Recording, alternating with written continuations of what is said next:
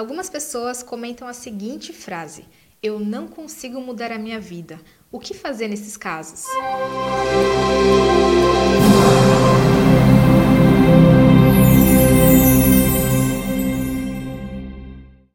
Aqui é a Roberta Rocco, fundadora da Academia Mind e especialista na nova medicina germânica.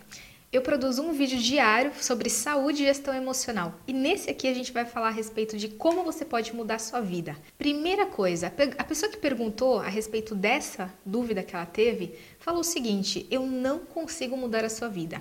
E quando você se pergunta ou você já afirma eu não consigo mudar minha vida, o seu cérebro diz: então não tenho nada para fazer, porque quando você fala eu não consigo, eu já tentei, eu já fiz de tudo e eu não consigo, seu cérebro fala tá bom, então eu não vou fazer mais nada porque você vai fazer qualquer coisa e não vai adiantar de forma alguma. Primeira coisa, para com esses pensamentos de que você não vai conseguir mudar. Você já fez algo na sua vida, você já criou outras situações que não deram certo, mas isso não significa que você não tem solução, que não vai dar certo da próxima vez.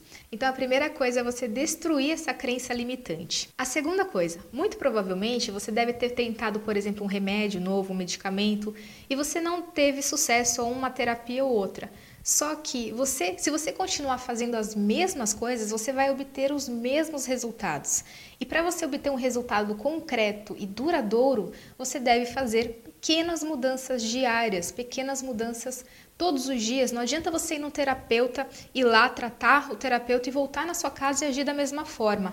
Você também faz parte dessa mudança, você faz parte desse processo. Não é na mão de uma outra pessoa. Existe uma pesquisa que foi feita em Harvard que fala a seguinte coisa: uma das quatro características sobre a felicidade e a mais importante é a seguinte, que a felicidade é um hábito, ou seja, é o mesmo que você tocar piano, que você praticar um esporte. Quanto mais você pratica, mais você consegue adquirir os resultados, ou seja, você deve praticar, praticar, treinar, treinar, treinar. E quanto mais você trata isso, quanto mais você faz essa mudança, você tende a trazer isso, essa, essa nova atitude, essa nova ação como um hábito.